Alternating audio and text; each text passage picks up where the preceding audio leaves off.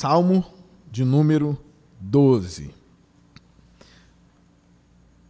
Pifou? Não?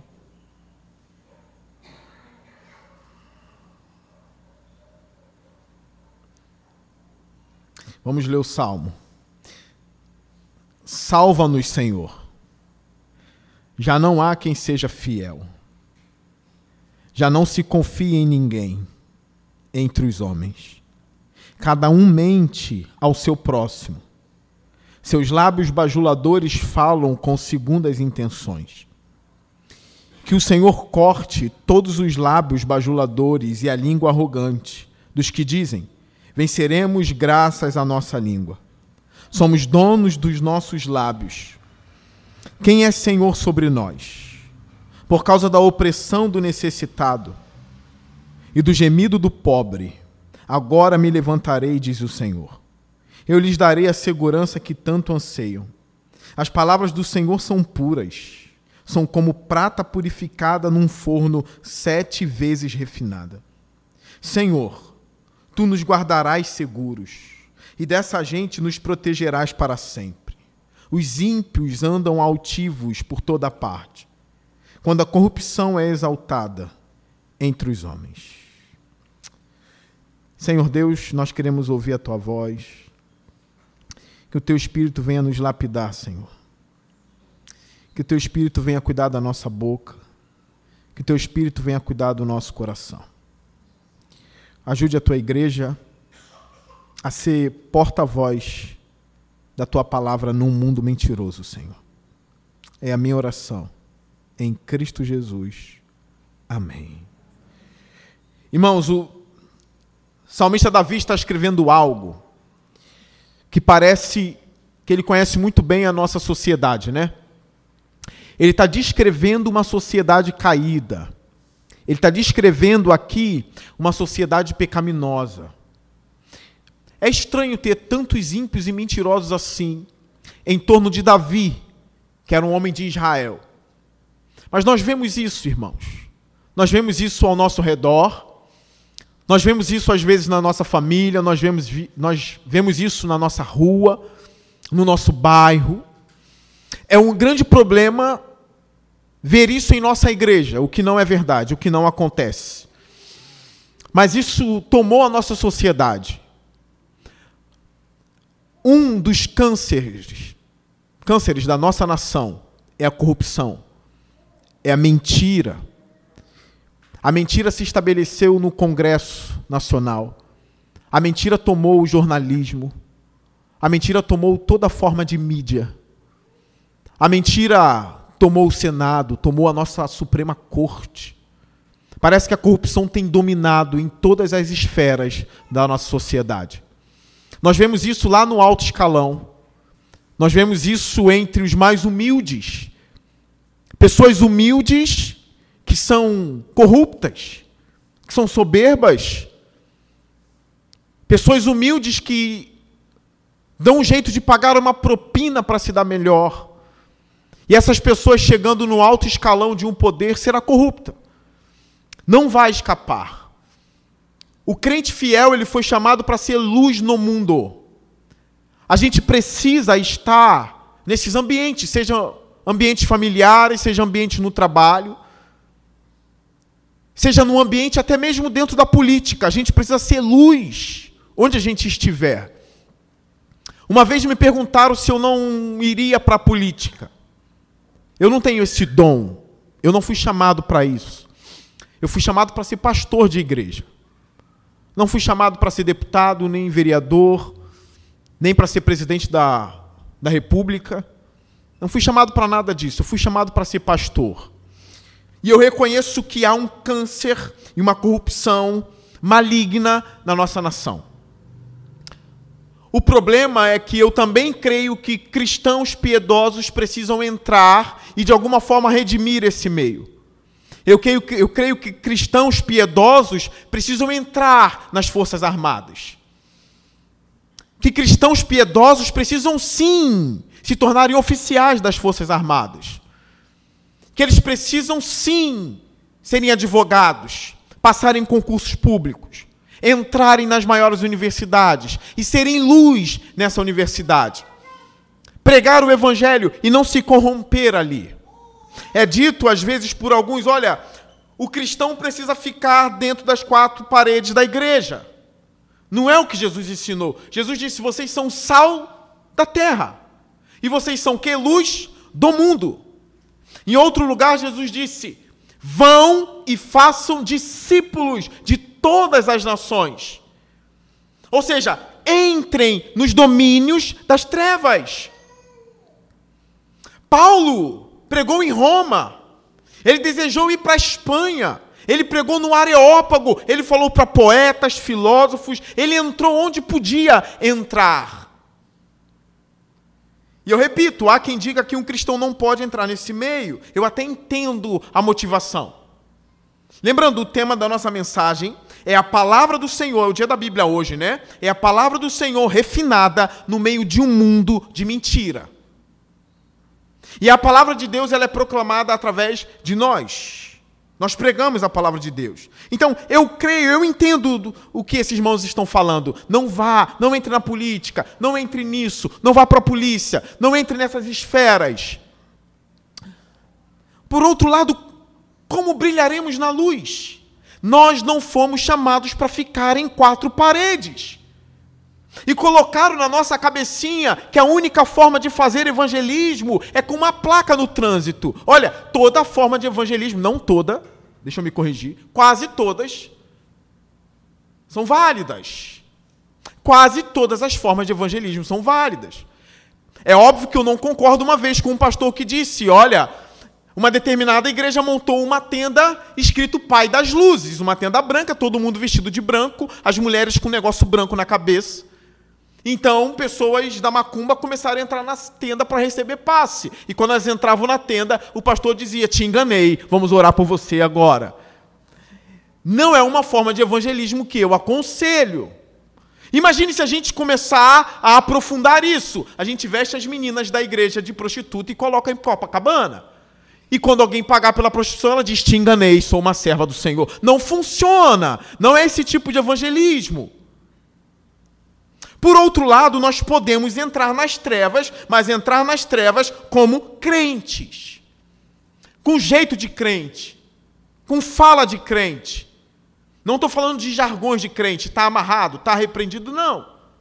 Mas com um paladar refinado, com um paladar educado, sabendo responder com forma, de uma forma educada aqueles que pedem razão da nossa fé, como Pedro ensinou. Dito isso, eu creio que um cristão pode entrar na política. Mas cuidado, porque também está escrito: as más conversações corrompem os bons costumes. Mas olha só, Daniel foi levado para onde? Para onde Daniel foi levado? Para a Babilônia. Qual era o Deus da Babilônia? Ora, resumindo para vocês, o Deus da Babilônia se chamava Diabo. Resumindo, eles não usavam esse termo, mas é, nós vimos quarta-feira que por trás de toda idolatria estão os demônios. Por trás de toda religião que não seja o cristianismo estão os demônios. E Daniel foi levado muito jovem para a Babilônia. A minha pergunta é: mesmo se tornando alguém muito importante na Babilônia, ele perdeu a fé? Ele não perdeu a fé. A Bíblia diz que todo dia ele orava virado para a banda de Jerusalém. Ele estava na Babilônia, mas o coração dele estava onde? Em Jerusalém. É necessário preparar os nossos irmãos, é necessário estar preparado para entrar nesses meios. E ter um pensamento bem firme: aconteça o que acontecer, não abandonarei o meu Senhor. Serei fiel onde eu estiver. Davi está no meio onde um bando de mentirosos se estabeleceu. E isso não fez Davi se tornar um mentiroso. Ele chega a ter uma linguagem um pouco exagerada nesse salmo, o que não é uma mentira. Eu digo de forma poética, uma linguagem exagerada faz parte de poesia também. Ele chega a clamar a Deus no verso 1. Ele diz: Salva-nos, Senhor. Eu digo verso porque em poesia não, não se diz versículos em poesia. Em poesia se diz verso. E nós sabemos que o salmo é, é uma escrita poética hebraica. Então, no verso 1, ele diz: Salva-nos, Senhor. Mas salva-nos do quê? Ele já era salvo. Salva-nos do quê? E ele vai explanar. Já não há quem seja fiel. Olha o ambiente onde Davi está. Já não há quem seja fiel. Ele olhou para a direita, ele olhou para a esquerda, ele olhou para frente, ele olhou para trás. Quem sabe ele olhou, olhou para alguns amigos que até começou fiel e não é mais fiel. Se a gente for ler 1 e 2 Samuel, onde estão as histórias de Davi, nós vemos muitos que começaram fiéis e começaram a debandar. E ele não encontrou mais ninguém fiel. Ele continua: já não se confia em ninguém entre os homens. Cada um mente a seu próximo, seus lábios bajuladores falam com segundas intenções. Olha o meio em que ele está. Você pode dizer, pastor, eu não consegui me permanecer, eu não consegui permanecer fiel e firme por causa do lugar onde eu trabalho. Olha, eu entendo você, de verdade. Eu sei das opressões, eu sei que é difícil. Pastor, as minhas amizades, eu só tenho 17 anos, pastor. Eu só tenho 18 anos. As minhas amizades têm feito a minha cabeça, pastor. E eu não consegui encontrar forças para me manter fiel no meio de tanta gente infiel. Aqui está a tua força. Olhe para esse texto, olhe para esse homem e tenta olhar e dizer na cara dele: você é apenas uma exceção. Não é uma exceção. A Bíblia está cheia de homens fiéis a Deus no mundo mal. Você já leu sobre Noé? Você leu o relato de Noé, como estava a terra? Voltando um pouco mais, você leu sobre Enoque já? Como estava a terra na época de Enoque? Você leu? Você estudou? Você já leu a passagem que quando Enos nasceu, filho de Sete, eu estava lendo. Estou péssimo, estou esquecendo agora todo mundo que eu converso. Não lembro se foi o Andrei. Não sei se foi ele que me perguntou sobre Enos, agora eu não lembro. Que parece que Enos nasceu e a Bíblia diz, e nesse período, os homens voltaram a invocar o Senhor. Significa que ele não estava sendo invocado. Começou com Enos isso? Ou apenas está dizendo que na época de Enos isso começou? Pode ter começado com ele, filho de Sete, de uma geração boa, de uma linhagem boa. Não é uma exceção. Davi não é uma exceção. Ele está declarando: o meu meio, ou o meio em que eu vivo, é cruel. Salva-nos, Senhor. Seja comigo. Cuide de mim. Todos eles têm uma intenção ruim. Há sempre uma conversa venenosa entre eles. E existem pessoas assim, ardilosas, que sempre estão maquinando as coisas, que sempre já falam e já sabem uma resposta por uma possível resposta à pergunta dele ou à fala dele. Parece um bando de serpente procurando a quem picar, e eu fico me perguntando como pode existir Pessoas assim, como um bando de jararacas ou cascavéis, tanto homens quanto mulheres, simplesmente procurando alguém para cravar os seus dentes envenenados ou os seus dentes peçonhentos. Mas pessoas assim existem. E eu repito, essas pessoas não podem estar na igreja. Nós batistas temos ensinado desde o início, desde a nossa fundação de que o membro de uma igreja batista precisa ser alguém arrependido e regenerado. Não pode haver cobras em nosso meio. Não pode haver víboras em nosso meio. Nós não podemos dizer, Senhor Jesus, só três pessoas em nossa igreja salvam. Que a gente venha dizer, Senhor, graças a Deus pela nossa igreja. Ou graças a Deus pelas pessoas que têm se levantado em nossa igreja. Levante mais pessoas fiéis. E como eu aprendi com um teólogo, olha, tem horas que nós temos que ler a Bíblia contra nós mesmos. Eu já disse isso aqui no púlpito. É um dos princípios de leitura bíblica. É olhar para esse texto e dizer: Senhor, por acaso sou eu um desses infiéis?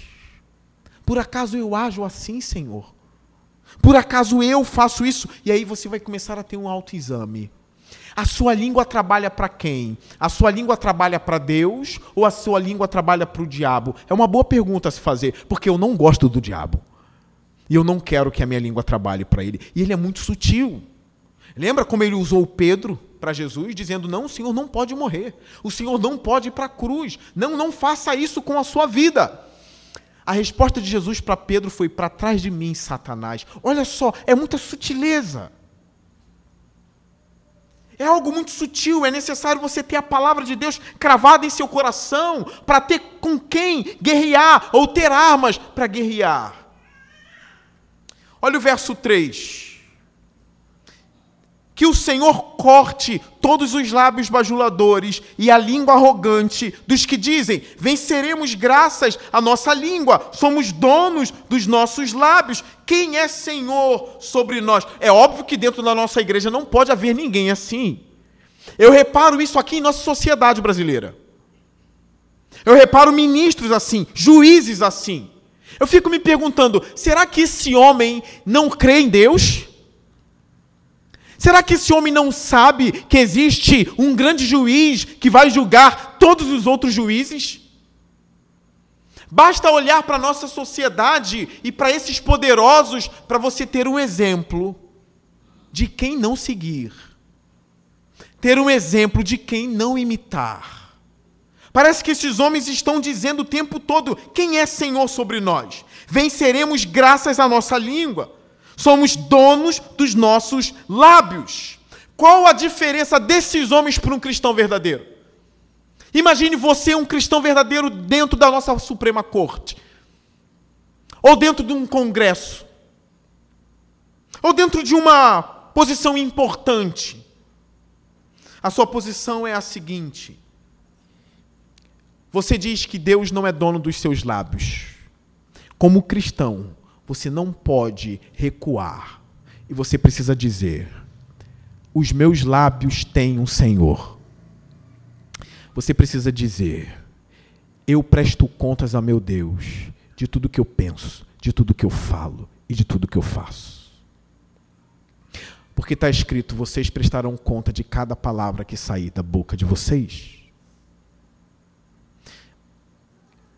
E tenta fazer essa reflexão diariamente. Você vai reparar que dentro de alguns meses ou até mesmo semanas, você não terá força nem mesmo para falar mal de um servo do Senhor. Não haverá força em sua boca para falar mal de uma irmã em Cristo. Porque você sabe quem é o Senhor dela. Você sabe quem é o Senhor dele. Você fazendo esse exame de que o Senhor é o dono da sua boca, você nunca será uma víbora. E aqui tem conselhos para adultos, tem conselhos para jovens, tem conselhos para adolescentes. Não se juntem com os meninos e meninas que se reúnem para difamar as pessoas. Você está aprendendo aqui algo prático na palavra de Deus. Saia desse meio. Olha, existem grupos de pessoas que não somente, não somente se reúnem para falar mal de outras, mas para falar mal de Deus e da Bíblia. Eu dei um estudo aqui na igreja, um Apocalipse, foi talvez um dos estudos mais pesados que eu dei numa quarta-feira para a igreja.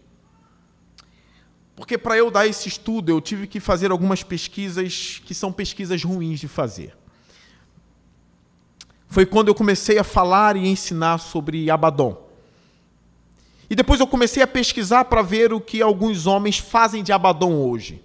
Ou como utiliza Abaddon, que é o rei dos demônios, do capítulo 9 de Apocalipse, que a Bíblia fala, e eles tinham um rei, e o rei deles se chama Abaddon.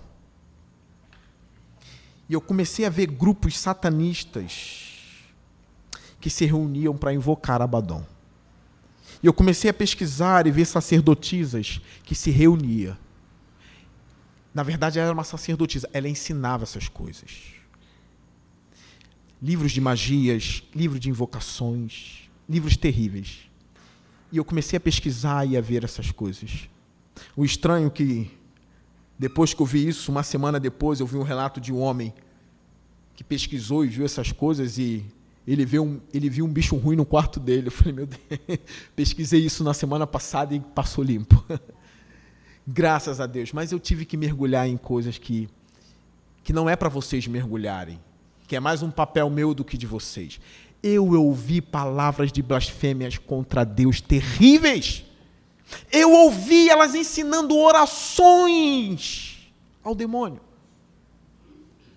Um momento de oração que eles tiram só para xingar o Espírito Santo de Deus, só porque Jesus disse não blasfeme contra o Espírito, ele diz nós vamos blasfemar, só porque ele disse para não fazer. Isso é real, isso está no Brasil, isso está no mundo todo. Não dá mais para esconder, porque os nossos filhos, os nossos netos têm acesso à internet. Não dá mais para esconder. Não, não fale disso não. Não fale. Falo, porque não dá mais para esconder. Não brinque com coisas de outro mundo. Não consulte coisas de outro mundo. Não brinque com essas coisas. São pessoas que usam os seus lábios para falar mal de Deus, amaldiçoar Deus e orar ao diabo contra Deus. É uma coisa pesada e ao mesmo tempo muito triste. Todos têm olhares oprimidos. E nós vimos no livro de Apocalipse que os demônios odeiam seus adoradores. Se por acaso alguém chamar você, vamos, vamos rodar esse compasso, vamos brincar a brincadeira do copo, não brinque. Pais que brincam isso com os filhos, não brinque. Não brinque com isso. Use os seus lábios para engrandecer a Deus. Use os seus lábios para bendizer ao seu irmão, para bendizer a sua igreja. Davi estava numa sociedade ímpia, e não somente ímpia, era uma sociedade que se colocava com arrogância contra Deus. Eles chegavam a dizer: Quem é o Senhor sobre nós? Isso é ou não é serpente neles? Eu lembro de um testemunho do John Bunyan. Ele disse o seguinte, no livro Peregrino, Peregrino enquanto ele estava passando por um vale maldito. E ele disse que ele ficou muito atormentado nesse vale maldito, no livro Peregrino, a, a trajetória do cristão. É um belíssimo livro, é uma obra clássica do cristianismo. E ele disse que blasfêmias contra Deus tomaram o coração dele, crente. Tomaram o coração dele, as blasfêmias, a mente. Ele começou a pensar contra o Senhor. E chega um determinado momento do livro que ele diz, mais experiente na caminhada, já um servo mais experiente, maduro, ele diz: Olha, se eu soubesse de onde tinha vindo esses pensamentos, a minha caminhada teria sido muito mais fácil. E hoje eu conto para vocês, para que vocês não sofram o que eu sofri.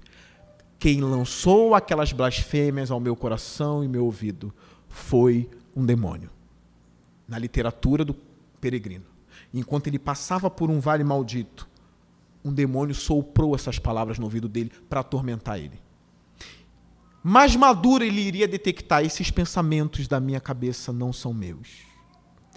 Eles estão vindo de algum lugar, Senhor, não são meus e a caminhada fica mais leve, porque você começou a compreender o que é uma guerra espiritual, o que é uma batalha espiritual. Você é tentado com os seus pensamentos, você é tentado no seu coração. E eu digo isso porque algumas pessoas chegam, pastor, eu acho que eu estou virando ímpio, porque esses pensamentos têm tomado a minha mente. Ímpio é isso aqui, que está no texto. Você alguma vez disse, quem é Deus sobre mim? Você uma vez disse, já disse isso na sua vida? Quem é Deus na minha vida? O Senhor não manda em nada na minha vida. Eu estou contra Deus. Você já disse isso? Você já se posicionou de forma deliberada, consciente e madura contra Deus? Não. Se não, são sugestões malignas para fazer você se, des se desesperar. John Bunyan disse: se eu soubesse disso antes, a minha caminhada teria sido mais fácil, porque eu saberia, isso é o inimigo lançando essas palavras em minha mente. Você não é ímpio por passar por momentos assim. Já teve uma menina que uma vez procurou dizendo: Olha, eu estou tendo pensamentos promíscuos, no momentos em que eu não deveria ter, eu não quero ter. Minha filha, você não quer ter. Você não está nesse estado aqui. É uma luta. Isso vai passar. A Bíblia diz: resistir o diabo e ele fugirá de vós. Para te consolar, eu já passei por isso. Eu já passei por essas coisas. E eu acho que às vezes muitas tentações caem sobre o pastor e eu fico de forma abismada. Falo, não acredito, Senhor, tem que ser sempre em mim. Primeiro, tem coisas que eu não entendo. Por quê? Algumas eu vou entendendo na caminhada. Ah, agora eu sei. Agora eu posso ajudar por causa disso. Mas outras eu ainda não entendo. Mas eu quero dizer que esses homens aqui que estão cercando Davi, eles são conscientes e maduros contra Deus. Eles não são crentes em crise de fé. Eles não são crentes tendo a voz do diabo perturbando eles, porque o diabo pode sim ter um período de oprimir um crente, isso é verdade. Mas não é o caso desses homens aqui. Lembrando, olha o que eles estão dizendo. Venceremos graças à nossa língua, somos donos dos nossos lábios. Quem é Senhor sobre nós? Isso é a soberba do diabo. Lembrando que o verso 3 começa que o Senhor corte todos os lábios bajuladores e língua arrogante, ou seja, todos os lábios malditos. Eu escrevi aqui do lado: é correto orar para Deus depurar a nossa sociedade. Grava isso. É correto orar, orar para Deus purificar a nossa sociedade. E é correto dizer: corta a língua desses homens, Senhor. É uma linguagem figurada. Não quer dizer que Deus vai vir com uma tesoura grande e arrancar a língua deles. É uma forma poética de dizer: Deus vai calar os ímpios. E eu pergunto a vocês: em que país vocês moram? Brasil. Em que cidade vocês moram? Rio de Janeiro. Até quando vamos aceitar a corrupção do nosso Estado? Precisamos orar. Corta a língua desses corruptos, Senhor. Pare eles. Porque Davi usou o recurso da oração nesse salmo. Ele primeiro começa com uma constatação, ele começa com um clamor: me salve, salva-nos, porque não há mais fiel em nosso meio. No segundo bloco, que é o verso 3, ele ora: corta a língua deles. É correto orar para Deus depurar a nossa sociedade. Eu vou ficar muito triste quando o aborto for aprovado em nosso país. Porque tem gente que não liga, porque não é você mais no ventre da sua mãe. Imagine, o, pastor John MacArthur diz que a degeneração pior de uma cidade é quando eles aprovam o aborto. É quando Deus abandona um país. É quando Deus abandona uma nação. É por isso que é importante, já passou as eleições, saber em quem votar. É por isso que é importante ter crente sim se candidatando. Crente fiel, igual, igual Daniel. Existe, irmãos. É porque, repara, a nossa sociedade está tão corrupta que às vezes você olha para um cristão e diz assim: hum, ele é crente mas é corrupto. É ou não é? Isso é o diagnóstico do nosso país. Até pastores roubando dinheiro público. Até pastores colocando dinheiro em cueca, botando dinheiro em mala. Até pastores dizendo: o nosso povo merece respeito. E por trás, dentro de esquema de corrupção. A gente precisa não somente pensar mais em quatro paredes. A gente precisa olhar para a nossa nação e para o estado do Rio de Janeiro. A gente está correndo um grande risco da criminalidade aumentar muito em nossa nação. E eu quero ensinar vocês biblicamente a como lidar. Pastor, vamos matar os traficantes? Não.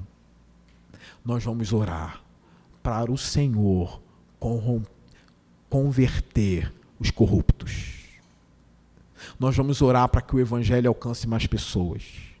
E os homens soberbos que já estão com língua, as línguas tão pervertidas que parece que não há mais volta, nós vamos orar. Corte essas línguas. Isso é fé. Pastor, quando o Senhor fala, parece que uma faísca de fé está surgindo em meu coração. Eu vou orar, pastor, para que a gente viva num estado melhor. Para que a gente tenha os nossos direitos para que os nossos filhos cresçam no estado melhor, em colégio melhor.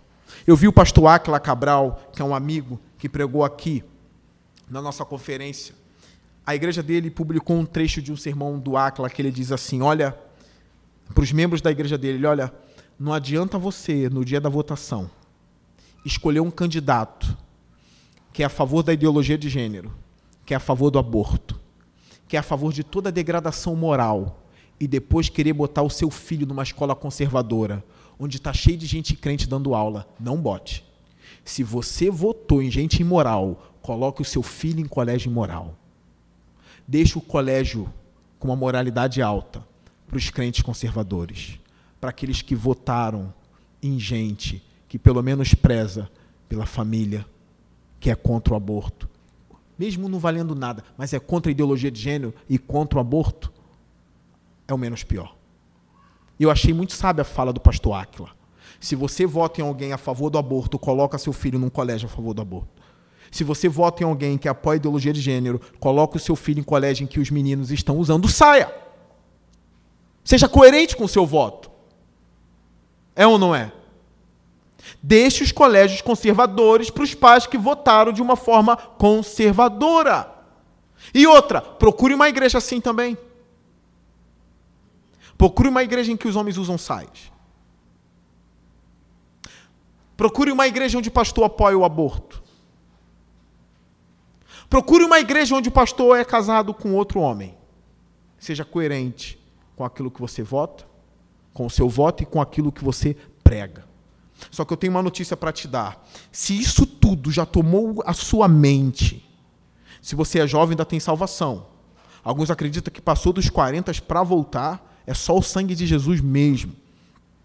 Se isso tudo tomou seu coração, eu tenho uma notícia para te dar. Você se parece com as pessoas do capítulo do verso, do verso 1, 2, 3 e 4 desse salmo. Davi está falando de você aqui. Olha o verso 5 por causa da opressão do necessitado e do gemido do pobre. Agora me levantarei, diz o Senhor. Aqui tem uma boa notícia, irmãos. Para todos os oprimidos, para todos os pobres, aqueles que estão sendo saqueados por esses homens malditos. O texto não está dizendo que eles oraram ao Senhor. Aqui, nesse momento, nenhuma oração foi feita por esses oprimidos. O texto apenas diz: por causa da opressão do necessitado e do que? Do gemido do pobre. Olha o que acontece. Agora me levantarei, diz o Senhor. Eu quero dizer a vocês: ainda que a nossa sociedade decaia a um nível muito baixo, Deus vai ouvir o gemido dos necessitados. Deus vai ouvir até mesmo os nossos gemidos, se for o caso da gente. Deus diz aqui que vai se levantar somente por causa do gemido dos pobres. Eu não consigo entender um político que rouba dinheiro da saúde. Em Nilópolis, eu não posso falar essas coisas, meu Deus. O cara está vivo lá, mora perto. Numa cidade no Canadá,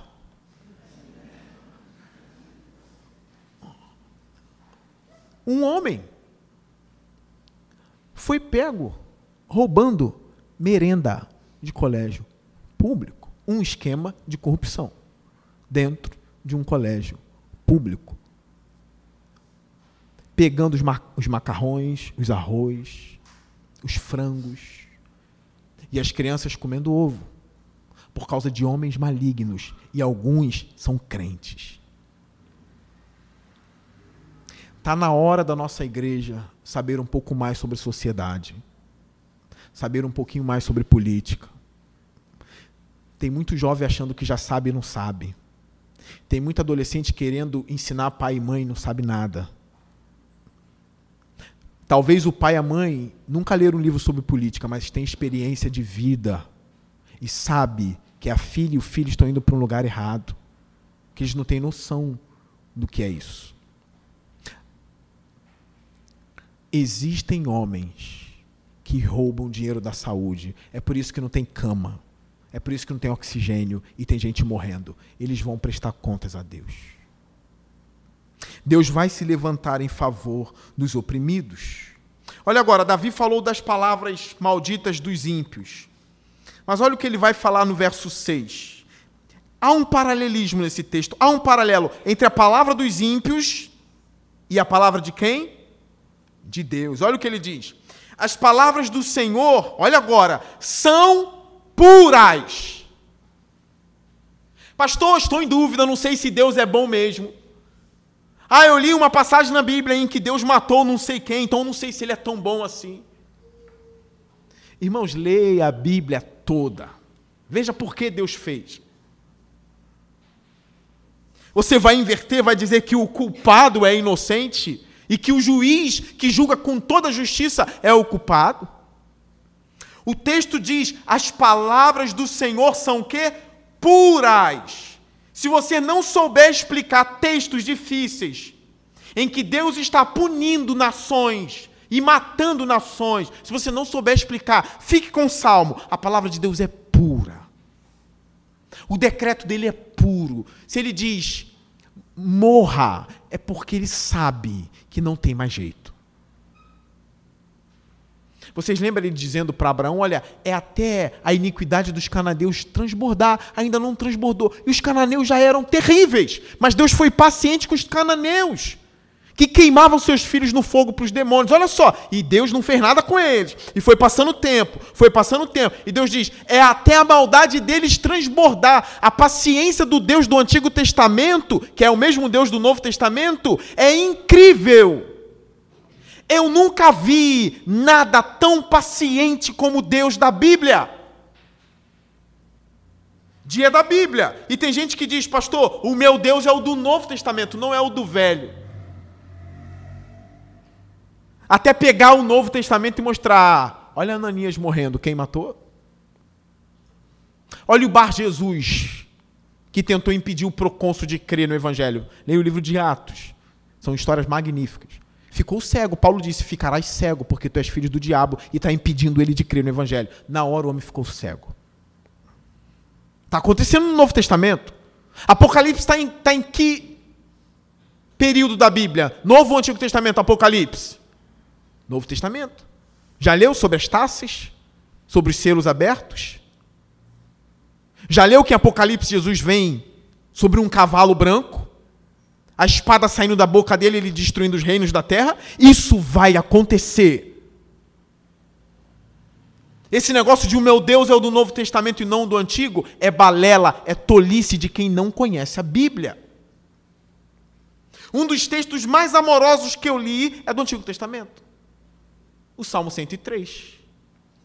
O Senhor é muito paciente, tardio em irás. Ele é amoroso. E é um salmo lindo. Depois leia em casa o Salmo 103. Mas agora Davi está dizendo: as palavras do Senhor são puras. Ele não se contenta com isso aqui na poesia dele, e agora ele comete esse exagero benéfico no texto são como prata purificada num forno. Aí ele aumenta um pouquinho mais, sete vezes refinada. Você sabe por que ele está cometendo esses exageros? É para dizer, ela passou por todo tipo de teste, por todo tipo de provação. A palavra de Deus é purificada assim como a prata passa pelo refinamento e se mostra cada vez mais pura. Assim é a palavra de Deus. Em cada período, em cada fase, em cada momento, ela se mostrou pura e será pura para sempre. Davi está convicto de que Deus é bom e de que a palavra dele é altamente santa. E aqui vai um conselho meu para a igreja, já quero aplicar. Nesse salmo, só Deus era confiável para o salmista. Perceberam isso? Nesse salmo, só Deus era um amigo confiável. E os mais espertos já pegaram o conselho cultive uma amizade com Deus. Cultive. Sabe por quê? As pessoas dizem assim, pastor, eu quero ser amizade, ter amizade de gente que não é falsa. É ou não é? Mesmo a pessoa às vezes sendo falso. Mas o falso quer ter alguém que não é falso. Mas às vezes que não é falso quer alguém que não é falso também. Para contar os segredos. É ou não é? Para ter um ombro, para chorar. Por que você não passa, acima de tudo, a ser amigo de alguém que tem as palavras puras, que tem a palavra purificada no forno como prata, e que tem a palavra que não somente é isso, mas que já passou por isso sete vezes. Sete vezes refinada, perfeição.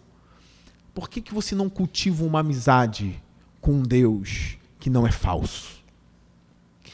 Que a palavra dele é sempre boa, perfeita, pura. Cultive uma amizade com Deus. É tão bom isso. É tão bom quando as pessoas dizem assim, pastor, eu estou num período de oração novo. Parece que Deus ele está aumentando em minha vida. Parece que eu estou tendo o dom da fé, pastor. Porque eu já orei cinco coisas e Deus atendeu as cinco. Parece incrível. Eu oro, eu sou tomado por uma fé que eu já levanto com a certeza de que aquilo que eu pedi vai acontecer. E acontece. Abraão era amigo de Deus. Cultive uma amizade. Pastor, eu sou carente de amizade. Cultive uma amizade com Deus. E quem sabe esse que tem a palavra purificada sete vezes não te apresentará amigos na igreja. Olha, a dele não é sete vezes purificada, não. Mas é uma boa amizade. A língua dele não é uma língua venenosa, não. Deus vai trazer amigos para você também. Cultive essa intimidade com Deus. É uma coisa linda quando o crente chega nesse patamar. E Davi chegou nesse patamar. Ele só confiava em Deus. Olha isso, verso 7. Senhor, tu nos guardarás seguros, e dessa gente nos protegerás para sempre. Os ímpios andam altivos por toda a parte, quando a corrupção é exaltada entre os homens. Onde está o seu medo lendo esse salmo aqui? Eu creio que a fé, e não a fé salvadora, porque nós já fomos salvos, aquela fé de uma confiança dependente em Deus, eu creio que essa fé aumenta quando a gente lê a Bíblia e mastiga a Bíblia. Lembra do texto do Pink que eu li? A gente mastiga e reflete. Eu creio que a nossa confiança em Deus aumenta. Quando você lê esse texto, você vê Davi dizendo: Senhor, tu nos guardarás seguros. Para que ter medo? Aquele que tem a palavra purificada é poderoso para proteger os seus também. Senhor, passarei por lá, fazei, farei isso, farei aquilo, e o Senhor vai me guardar de todo mal no meio de uma sociedade desgraçada e caída, ó Deus. Eu vou entrar e ninguém me tocará, a não ser que Deus queira. Como Esther, se eu perecer, pereci. Se eu morrer, morri e entrou na presença do rei mesmo assim. E poderia morrer. Mas se eu morrer, morri. E ela não morreu, porque Deus guardou Esther. É necessário olhar para esse salmo e ter aquela coragem. Deus me guarda assim. Eu não estou entregue ao Léo. Léo não sou eu, é ao, ao nada, ao acaso ou à vida. Porque às vezes a gente sai na rua e parece que a gente não tem nenhum protetor. A gente esqueceu é falta de um cultivo da amizade com Deus, é falta de uma vida de oração, e é falta de esquecer Deus em casa e sair na rua somente consigo mesmo. Esse senso de um guarda protetor precisa voltar aos nossos corações. Eu vou no mercado, Deus está comigo, e eu volto, Deus está comigo. Eu vou atravessar a rua, Deus está comigo. Eu tenho uma decisão importante, Senhor, me ajuda. É necessário essa confiança ir voltando em nosso coração, para o desespero ir embora. Olha, Davi está exatamente no meio de um povo corrupto e mau. E é em meio a esse povo que ele tem a certeza de que Deus guarda os seus. Ele chama esses homens de altivos, arrogantes. Os ímpios andam altivos por toda a parte quando a corrupção é exaltada entre os homens. Quanto mais corrupção, mais ímpios, mais soberbos e mais altivos. Mas Deus nos guardará desses homens. Deus nos guardará da malignidade desse mundo. Vamos enfrentar esse mundo.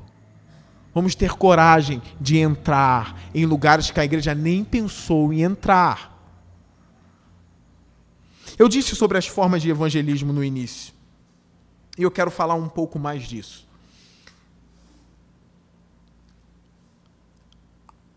Alguém pode ser um grande evangelista num colégio, mesmo com 17 anos, 18 anos, numa faculdade, no meio dos políticos. E agora eu tenho algo para contar para vocês. Me contaram essa semana, e alguns irmãos aqui conhecem, né? Tem uma pessoa de descendência indígena em nosso meio, vocês sabem. Veio duas vezes já em nossa igreja. Pude conversar um pouquinho com ela na quarta-feira. E a filhinha dela é uma índia. E ela esteve na classe de crianças, o que é muito importante, é uma oportunidade de pregar o evangelho, de evangelizar ali também. E a professora disse o seguinte: todos vocês conhecem a história de José? Todas conheciam. Só quem não conhecia era a Índia. Por que, que ela não conhecia? Porque isso não veio da cultura dela. Ela não sabe nem quem é José. Será que ela sabe quem é Jesus? Será que ela conhece? E aí, quando a pessoa me contou, me deu uma peninha. Eu dei vontade de chamar essa menina no gabinete e. Vai, é aqui, ó. Irmãos, muitos aqui não estão nesses postos que eu disse. Eu preguei como se tivesse político aqui, não tem. Hoje não. Hoje não. Olha para ali. É o refeitório da nossa igreja. Ali pode ser um campo de evangelismo, você sabia? Você pega essa menininha ou outras. Você crê em Jesus de verdade? Começou. É o que eu escrevi aqui. Vamos começar lá embaixo. Ensinem as crianças. Perguntem no refeitório o que estão aprendendo e ensinem algo de Deus. E vá para casa leve de que você pregou o evangelho para alguém. Ou pegue uma adolescente da igreja ou um adolescente. Como está a sua fé em Jesus? Uma vez eu segurei três no refeitório, que era a primeira vez que veio. Não sei se eram amigos do Bernardo, acho que era. Peguei os três e conversei com os três. Vocês conhecem Jesus? Era a oportunidade que eu tive. E ninguém viu. E não precisa ver. Mas a gente vai para casa mais leve. Eu creio, irmãos. Eu creio que é possível a nossa sociedade melhorar pelo número de conversão. Porque tem crente já indo para o outro extremo. Não vai melhorar, não. Então não prega mais. As pessoas melhoram quando se convertem. E quando há um encontro verdadeiro com Jesus Cristo, com a palavra de Cristo, a raiz é criada ali. É por meio do Evangelho que a nossa sociedade vai ser mudada. Eu não sei o mundo todo. Aí tem grandes questões e discussões teológicas sobre isso. Mas vamos ser um pouco mais otimistas. Vamos pregar o Evangelho. Vamos chamar as pessoas. Você consegue. Faça esse teste. Chame alguém, chame no cantinho. De verdade. Pastor, eu nunca fiz isso aqui. Sempre que acaba o culto, eu quero conversar com os meus amigos e tudo mais. Faça um teste. Pega alguém mais novo que você. Você conhece Jesus? O que, que você aprendeu? E apresente.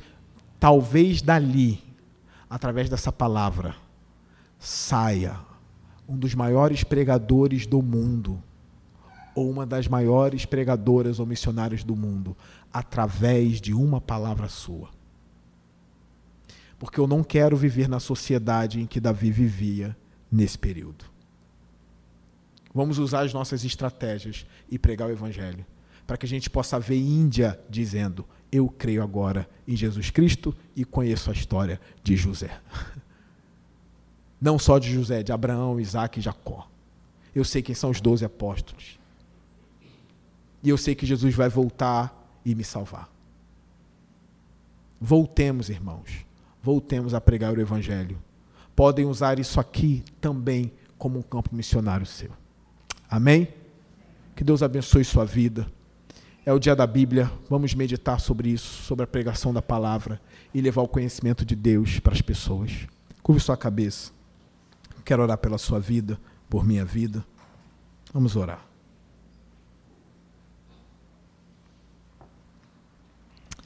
Senhor Deus,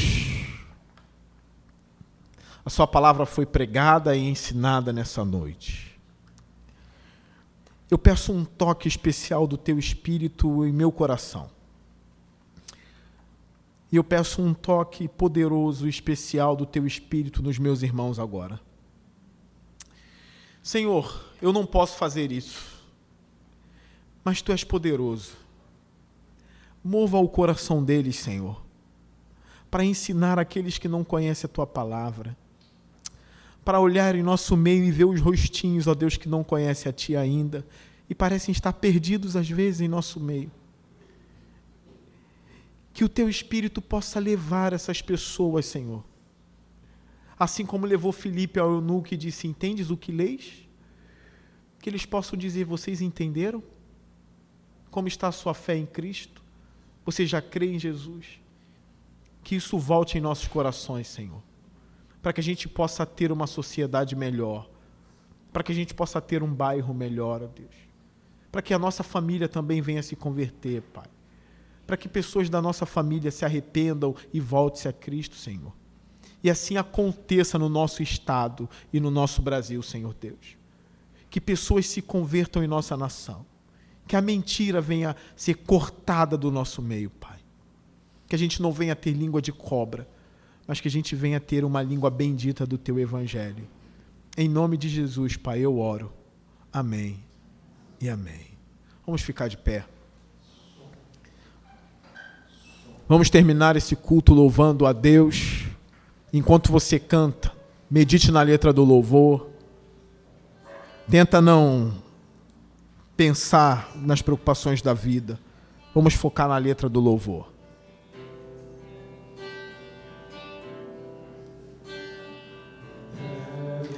Bate a minha oração pois tu és Senhor, fonte de água viva que há em mim. És a minha esperança e eu descanso em ti. Posso confiar que a vitória está por vir. Eu seguro estou em ti, tu és o Deus de amor.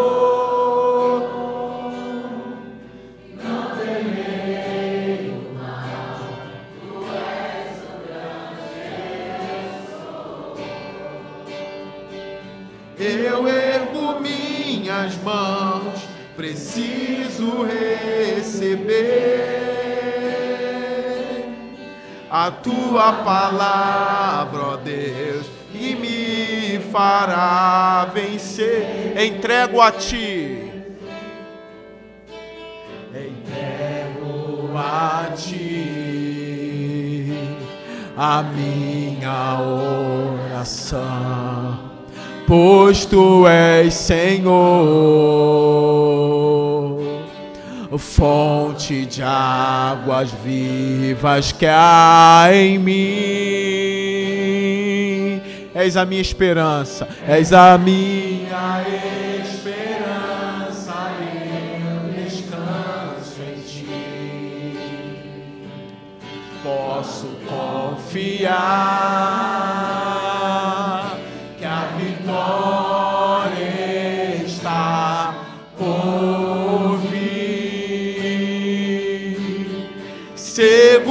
estou em ti, tu és o Deus de amor. Não temerei o mal, tu és o grande eu sou. Eu ergo minha minhas mãos, preciso receber a tua palavra, ó Deus, que me fará. Seguro estou em ti. Seguro estou em ti, tu és o Deus de amor. Não temerei o mal, tu és o grande eu sou. Eu ergo minhas mãos, preciso receber a tua palavra, ó Deus, que me fará vencer. A tua palavra, ó Deus. A tua palavra, ó Deus, que me fará vencer. A tua palavra, ó Deus, que me fará vencer. Amém. Glória a Deus, Senhor. Nossa diaconia